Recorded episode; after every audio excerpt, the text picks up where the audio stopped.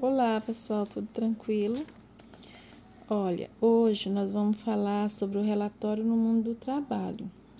Outra modalidade, né? Continuamos falando sobre relatório, só que agora no mundo do trabalho. Então vocês vão pegar o livro de vocês na página 87 e agora nós vamos tratar desse assunto. Na página 87, é, ele inicia dizendo assim: você lê um relatório escolar da experiência científica. Foi a última aula, né, que nós falamos sobre o relatório de uma experiência científica. É, e aí lá tinha alguns questionamentos, se você já fez algum relatório, ou se você conhece, se você sabe fazer, se você conhece esse gênero, se você acha que, é, que ele é importante, se ele é apenas usado na escola. É, eu falei né, para vocês hum, que é um gênero muito importante, que ele não é usado apenas na escola, né? Agora a gente vai ver que ele é usado também no trabalho. Na experiência lá, nós vimos né, que ela também é usado é, naquela fase lá. Lá poderia ser na escola, né? Poderia ser um estudante aí da, da, da, da área superior, né? Mas ele não é usado apenas para a escola. Então, o relatório ele é usado em outro, não, não apenas na escola, né, mas em outras áreas. E será que o trabalho é mesmo necessário? Tem, algum, tem algumas profissões que é, que, que é tão necessário assim o uso do relatório? Então a gente vai pensar um pouco, até tem essa sugestão para a gente pensar um pouco sobre a presença dos relatórios em diversas atividades, né, realizadas no dia a dia de quem trabalha. Nós vamos ver aí no livro algumas. E ah, o livro sugere para como se a gente tivesse em sala de aula para sentar com um colega para responder as perguntas. Mas como nós não estamos em sala de aula, nós não vamos sentar com um colega, né? Nós vamos fazer eu aqui e vocês daí, cada um individualmente. Quem tem irmão na mesma série, né? Quem é gêmeo aí, quem tá junto e quem já tem esse contato com colega que é vizinho que estão junto pode até fazer, mas não que eu esteja mandando você se juntar com o colega para fazer isso, de forma nenhuma, né? Já que nós estamos em distanciamento. É... Então veja só, na página é, 88, nós vamos ver essas etapas do relatório. Então, é, eu vou ler alguns trechos aqui de profissões onde se usa o relatório. Então, são pequenos trechos nas quais são descritas as principais funções e tarefas de algumas profissões. E se nós estivéssemos em salas, eu ia dividir, né? Cada aluno ia ler um desses trechos. Mas, vamos lá, a tia aqui vai ler, tá bom? Então, primeiro nós temos aqui é, o profissional que é o secretário executivo. Então, aqui, o que, que fala desse, desse profissional? Suas funções abarcam o controle de informações, rotina, compromissos de seus superiores. Ele redige relatórios e prepara documentos para despachos. Ele pode auxiliar na preparação de eventos e apresenta apresentações dos executivos. Então, esse daqui é falando um pouco sobre o secretário executivo, qual é a função né, do secretário executivo. O engenheiro ambiental. Olha só, a função né, em relação ao, ao seu trabalho. O engenheiro ambiental, as principais atividades dele, dele, do engenheiro ambiental, é desenvolver, é, ele desenvolve, ele, ele pode citar que, que ele desenvolve é, avaliar o impacto ambiental de projetos industriais e de engenharia civil sobre florestas, rios, mares e também propor soluções de engenharia ambiental para reduzir ou eliminar é, esses impactos. Outro é garantir que a obra está respeitando as normas e as leis ambientais durante a sua construção. E outra atividade desse profissional é escrever relatórios sobre o impacto ambiental e fazer pesquisa de campo para medir a devastação da natureza. Então, ele está usando esse gênero que nós estamos falando, que é o relatório. O outro profissional é o biólogo. Então, o biólogo ele pode especializar-se em diversas áreas, como a genética, as ciências morfológicas, botânica, zoologia, ecologia, é, ecologia, microbiologia, a biologia marinha, a biologia econômica, a biologia molecular. E além disso, ele pode também atuar em vários campos, como por exemplo, na administração, na administração, por exemplo, de museus, de herbários, de jardins botânicos. Ele também pode atuar em indústrias, também na assistência médica e hospitalar, em relação à fisiologia humana, na área da virologia, da, na área das análises clínicas, pode atuar no serviço público, em instituições de ensino, é, instituições de pesquisa científica, no ecoturismo, é, na paleontologia e principalmente, ele, aliás, ele também pode atuar é, como preparando relatórios de impacto ambiental. Então, mais uma vez, os três, né, pode é, atuar nessa área né, de preparar relatórios. O secretário executivo já é a função dele, né? Redigir relatórios. E os outros que a gente acha que não usa, né? O gênero também usa, né? Pode estar atuando nessa área, né? Da preparação de relatórios. É... Então, aqui nesse texto, nós podemos observar é, que os trechos eles mostram profissionais dentro das suas funções, né? E aí eles ele, cada um desenvolve é, uma pequena o te, aqui no texto ele só mostra uma pequena ele faz só uma pequena apresentação é, desses profissionais e de suas funções. E nós podemos notar que dentro das suas atividades dentro do seu trabalho dentro do que eles desenvolvem Todos eles, né, o que tem em comum, todos eles em comum, tem algo em comum, né, que é, é que todos eles elaboram relatórios, né, todos eles precisam elaborar relatórios. Tem esse, tem, tem essa área, tem esse em comum, tem essa, esse ponto em comum. Então, eles precisam usar essa ferramenta, né, que é o laboratório. Então, por que, que eles precisam usar? Eles precisam usar porque é, para seus chefes direto ter acesso, ou então os donos da empresa ter acesso aos resultados, ou as pessoas é, e departamentos que necessitam de informações levantadas por eles. Então, é, para ter esse controle, né?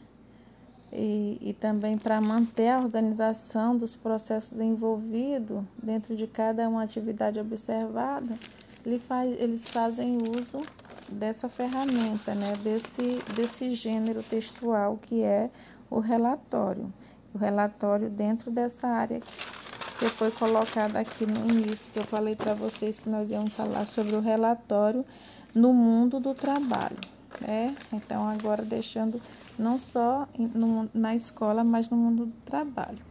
E aí, na página 88, além da apresentação desses profissionais, de cada um deles, é, tem umas questões, né?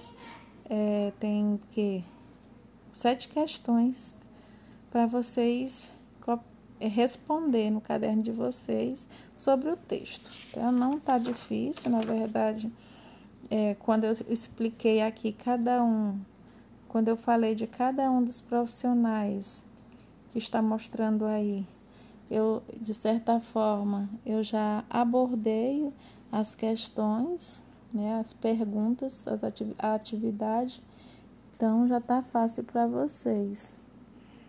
É, e aí depois tem alguma questão aqui que só vai pedir para vocês. A primeira, né, ele coloca aqui, aqui mais uma vez, gente, para iniciar, ele pede para você sentar em dupla para responder as perguntas. Então, como eu falei, cada um vai fazer na sua casinha, né? Nós não estamos em sala de aula, então nós não vamos fazer isso em dupla. Então, vamos fazer mesmo cada um por si. A não ser que virtualmente vocês queiram debater com outro colega, mas eu quero, eu quero a atividade de cada um, tá bom? Então, aqui é, na segunda questão, para falar em relação às funções dos profissionais, o que é que tem em comum entre, entre as funções desses profissionais, tá fácil, já falei também. É, quem seriam os leitores do relatório desses profissionais? Eu falei quem seriam os leitores também, já coloquei isso para vocês, já falei na explicação, né? É, e aí tem aí uns trechos para vocês associar cada um dos profissionais. Por exemplo, qual é o profissional, foi citado aí, que tem a função de informar a respeito da eficiência de controle da qualidade de água? Isso daí seria destinado a qual profissional? Então, quem seria esse profissional? Talvez aí, né, nesse caso, entraria aí o engenheiro ambiental, né, que tem essa função de informar a respeito da eficiência do controle de água. Então, ele que está capacitado, né? ele que tem esse gabarito aí para fazer isso. Na quinta, pede a opinião de vocês sobre as atribuições de fazer relatório, se é importante nessa ou em outras profissões. Então, já coloquei né, que para ter controle sobre a organização aí dos processos envolvidos em cada uma das atividades, isso é tão importante, né? O uso desses o uso de relatórios. Então ele é muito importante. E aí que informação poderia ser apresentada em cada um deles? Aí tem o relatório de visita, o relatório de vendas, o relatório de inspeção. Então o que poderia ser que poderiam ser apresentadas em cada um deles, né? O relatório de, de estágio, por exemplo, ele, ele traz informações aí sobre as atividades realizadas ao longo do estágio. O, o relatório de visita ele vai fazer um detalhamento do local visitado, né? mostrando os aspectos positivos, negativos, já o de vendas, ele vai, vai colocar os dados sobre a quantidade de produtos vendidos, qual é a preferência dos consumidores. O de inspeção, é, ele, o objeto analisado aí corresponde à expectativa do relator é, que segue normas de segurança predeterminadas. A letra B pergunta assim: por que a atribuição de fazer relatórios é importante nos diferentes cargos? Então, isso daí é, é pessoal, mas pense, viu? Que é, muito, que é, é, é, é importante vocês perceberem que, que o relatório, eu coloquei também na hora que eu estava explicando, que, que ele é muito importante para poder controlar, para poder organizar os processos envolvidos em cada uma dessas atividades. E existem muitos tipos, né? Existe um tipo de relatório também, tem um tipo de relatório que é, interesse, que é de interesse para a sociedade. Por exemplo, o relatório de sustentabilidade. Ele é um relatório que, que nos interessa, que interessa a toda a sociedade. Então, levando em conta isso, que, que é de interesse né, à sociedade de modo geral, aí tem as afirmações né, que, relacionadas a isso, né? qual delas que, que, que está relacionada a esse tipo de relatório. Então, vou só fazer uma apanhada aqui e falar para vocês que esse tipo de relatório ele, ele tem o objetivo de mostrar o desenvolvimento tecnológico, como ele contribui para o crescimento econômico é, e também os danos que ele pode causar ao, me, meio ambiente. Também informar as práticas que estão sendo realizadas é, e, e garantir o desenvolvimento econômico e social, assim como também o ambiental, em relação ao meio ambiente. E prestar contas né, de responsabilidade de cada uma empresa ou instituição em relação às consequências das ações que praticam visando o crescimento econômico. Então, cada uma tem que ter esse respeito, tem que ter esse compromisso com o meio ambiente, de cuidar, de zelar. E aí tem esse relatório, eles têm que mostrar, de vez em quando vocês ouvem entrevista, pesquisas, é, falando desse assunto, da sustentabilidade. Então, houve relatórios é, em relação à sustentabilidade. E qual a importância dos relatórios? Então, cada um tem uma finalidade, então, cada um tem sua importância. Ele existe, né, o a conclusão, por exemplo, de um relatório técnico é, é, de uma fábrica, por exemplo, né, pode mostrar é, que é necessário mudar o processo de produção, ou então de substituir um material na fabricação de um produto, ou de apontar falhas que pode causar acidentes. Na página 91 do livro, vocês vão pegar o livro na página 91, para a gente ler um, um, um trecho de uma notícia que foi publicada aí em um portal. O título é Relatório denuncia contaminação de comunidades rurais por agro, agrotóxicos. Então, nós vamos é, fazer a leitura desse, dessa notícia. Tá? Pegue o livro na página 91. Então, vamos lá. Contaminação ocorre quando há pulverização de forma aérea e terrestre. Moradores de comunidades rurais, indígenas e quilombolas são vítimas de intoxicação por agrotóxico, aponta relatório da organização Human Rights Watch, divulgado hoje, dia 20, na capital paulista. A contaminação ocorre quando a pulverização na plantação de forma, de forma aérea ou terrestre próxima à casa, a casa e escolas, a casas e escola. Foram entrevistadas 73 pessoas intoxicadas em sete localidades do, no estado do Mato Grosso, Mato Grosso do Sul, Paraná, Minas Gerais, Goiás, Pará e Bahia. O levantamento foi realizado entre julho de 2007 e abril de, do, de 2018 para elaboração do documento. Também foram ouvidos 42 especialistas no assunto. O relatório concluiu que as pessoas que entram em contato com os defensivos são intoxicadas de maneira aguda, apresentando náuseas, vômitos, dor de cabeça, dormência e irritação nos olhos. Os sintomas coincidem com o momento da pulverização aérea ou por terra. Outra conclusão, a partir dos relatos, é que as vítimas não denunciam por medo de represálias dos grandes fazendeiros ricos e politicamente influentes. Os relatórios o relatório aponta que entre os 10 agrotóxicos mais utilizados no Brasil estão quatro que já foram banidos na Europa. Um deles é a atrazina, usada em plantações de milho, de milho cana-de-açúcar e sorgo.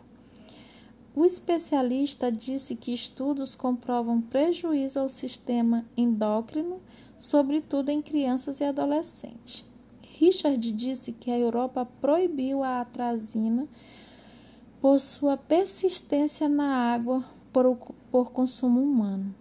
Apesar de não ser monitorado adequadamente no Brasil, segundo ele, foi constatado presença da substância nociva em 75% das amostras de águas brasileiras.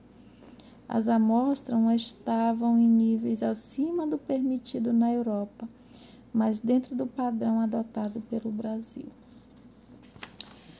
Então, tá aqui o texto é, é, que fala sobre esse assunto, referente a um relatório que, fazia uma, que fez uma denúncia sobre a contaminação de comunidades rurais é, por agrotóxico. Então, aqui nessa essa notícia, ela fala, ela mostra né, que um relatório é, apresenta o final do relatório, a conclusão, né, ele, o relatório apresenta conclusões que comprovam a relação entre a intoxicação aguda de comunidades rurais e a pulverização de agrotóxico perto de casas e escolas. E ela, né, e essa notícia, ela se baseia em entrevistas e também em consultas de especialistas, onde se fez levantamento de dados e assim chegou né, a essa conclusão de, né, de que as vítimas, é, sem contar também né, que as vítimas, e chegou à conclusão de que as vítimas não denunciam a situação por medo de represálias. Então, esse gênero, né, o relatório, esse tipo de texto, ele é muito importante para toda a população que está sujeita à ação dos agrotóxicos no Brasil. E claro, né, não podemos deixar de falar aqui que esse tipo de relatório também ele, eles são importantes por, por apresentar aqui estudos, apresentar dados, apresentar conclusão que pode auxiliar aqui na batalha contra essas substâncias né, que comprovadamente causam prejuízo ao ser humano e ao meio ambiente. Então, o texto, né, ele faz, é, traz essa conclusão sobre né, esse levantamento, sobre essa pesquisa e sobre essa conclusão a respeito. E aí, na página, na página 92, tem umas questões, umas, umas perguntas, uma atividade a respeito desse texto. Uma atividade a respeito desse texto. A importância dos relatórios. Aliás, relatórios denunciam também. É uma, é, são, são, são perguntas de interpretação também. E isso é só para ajudar a conhecer mais esse gênero textual. E aqui tem uma, uma, uma questão que eu quero que vocês desenvolvam, que é essa pesquisa sobre o uso de agrotóxicos no Brasil. Né? Então, ele te dá um encaminhamento de como que você pode desenvolver essa pesquisa. Então, é, as informações são informações complementares, né? Para te ajudar é, nessa leitura aí. Então, o que se alega para defender o uso de agrotóxicos? aqui no texto. Quais são os males causados por eles? Porque existem pessoas que defendem a sua utilização. Então, na sua pesquisa, você vai, vai buscar essas, responder essas perguntas. Não precisa responder escrevendo, mas dentro da sua pesquisa, já, quando a gente lê, nós, nós conseguimos, é, nós vamos responder isso. Dentro da leitura, entendeu? dentro da sua pesquisa. Lá, dentro da pesquisa, quem vai ler sua pesquisa vai entender, vai encontrar o que, que se alega para defender o uso de agrotóxico, quais são os males causados pelos agrotóxicos, porque existem pessoas que defendem essa utilização, a utilização dos agrotóxicos e o que pode ser feito para combater seu uso nocivo. Então, é, vocês irão fazer essa pesquisa. Ela vai funcionar como uma leitura complementar, tá bom? Não deixe de fazer de forma nenhuma. E também vão responder essas perguntas aí da página é, 91 e 92. Então, o que é que vocês irão é, fazer? É, que eu coloquei aqui para vocês. Vamos pegar o livro na página 88, né? Ler os textos que eu já li para vocês, mas depois vocês também vão ler, página 88. Responder a atividade da página 89. Depois, ler o texto da página 91 e responder a atividade da página 92. Não vamos fazer, não iremos fazer a página 90, que é essa entrevista em áudio ainda, mas eu vou preparar para a próxima aula tá bom? Então, por enquanto, são essas aqui, essas duas atividades, leituras e atividades. Na, agora eu vou retornar para a página 86, porque na aula passada, na aula passada, é, nós estudamos sobre o relatório e aí falamos sobre um relatório um relatório dentro da um relatório de uma experiência científica. Isso.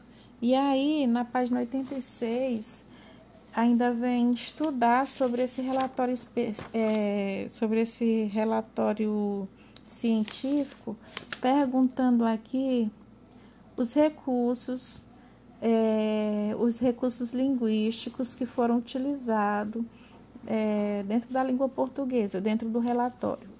Então, ele foi escrito, um relatório, ele foi escrito, ele é escrito em primeira pessoa. Esse daqui foi escrito em primeira pessoa do singular.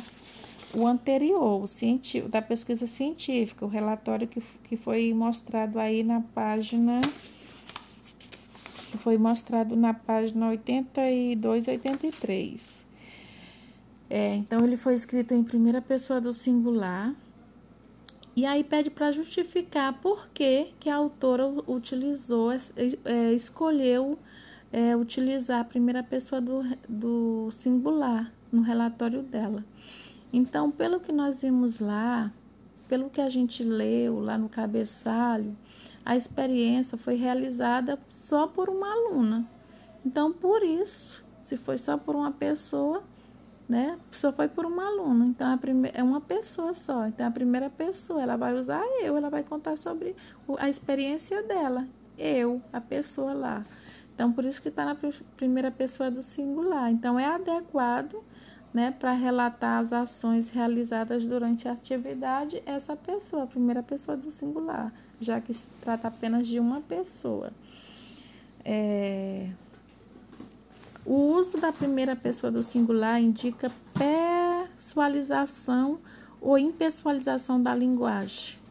É, que efeito isso provoca no texto? Então, isso daí está claro, né? Embora tenha sido assim escrito na primeira pessoa do singular, assim, é pessoalização, mas a, aqui, no, de, de forma geral, mas aqui, como se trata de um relatório, mesmo estando na primeira pessoa do singular e por se tratar de um relatório, aqui ele, existe essa impessoalização, pois ela apenas né, registra os acontecimentos de forma objetiva, sem ter a ver, aqui ela não mostra uma avaliação do que do que estava sendo exposto, né?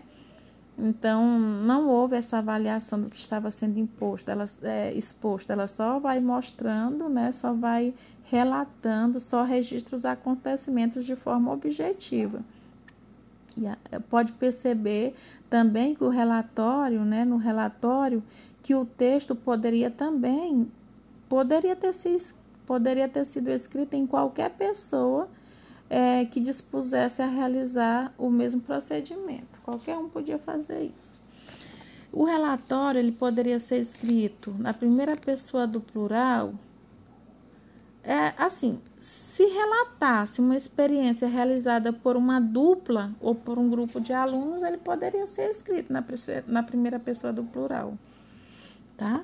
Então, há poucos adjetivos e também locuções adjetivas no texto. Por quê?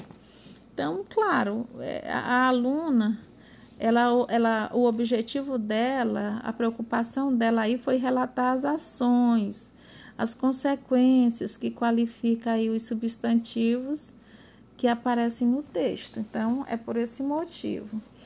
E aí, os alunos, o, os adjetivos subjetivos descritos Nesse caso aqui, nós vimos aí que ela utilizou a palavra epiteliais, é, eucariontes, fundamentais, principais. Então, é, são objetivos e descritivos, né? É, é, as palavras que ela usou. E ela usou esses adjetivos como com, a, com para porque houve a necessidade de avaliar os seres citados e também descrevê-lo, é, especificando para que o leitor os reconheça. E aí, gente, eu quero também que vocês façam essa atividade, tá? Na página 86, 87. Na 4, pede para você reler é, a frase observar a palavra destacada, que é a palavra epiteliais, está destacada. Por quê? O né, uso dessa palavra está ligado emprego da linguagem cotidiana ou técnica? Você não vê essa epiteliais sendo usado no dia a dia, né? Então não é algo do dia a dia, não é algo do cotidiano. Aí, então, se não é do cotidiano, é do quê? Qual é a pergunta aí? Ele dá duas alternativas, aí você vai ver.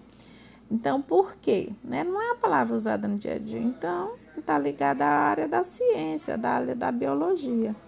Nesse texto, como todo relatório, foi utilizada uma linguagem coloquial ou de acordo com a norma padrão. Então, gente, não esqueça, eu falei isso na outra aula, é, que no relatório, que todo relatório tem que usar uma linguagem de acordo com a norma padrão. Não pode usar a linguagem coloquial tem que usar a linguagem de acordo com a norma padrão. Em relação à pontuação também, é, a gente vê aí que foi utilizado o ponto final, porque as frases são também declarativas, então ela expõe algo de modo objetivo, sem necessidade aqui de, de expressar indignações, nem sentimento, nem emoções. É um texto objetivo, tá bom? É isso. Então, respondam a atividade, aí vocês vão responder, tirar a foto, mandar por, no, quem está no Class, no Google Sala de Aula, manda por lá, pelo Google Sala de Aula. Quem não, não tá, pode mandar no meu e-mail, professorasilvolene.gmail.com ou quem não tiver essas duas ferramentas pode mandar pelo WhatsApp, tá bom? Mas não podem deixar de mandar as atividades ok? Então, boa noite. Então, terminando aqui, é, tchau, todos fiquem bem.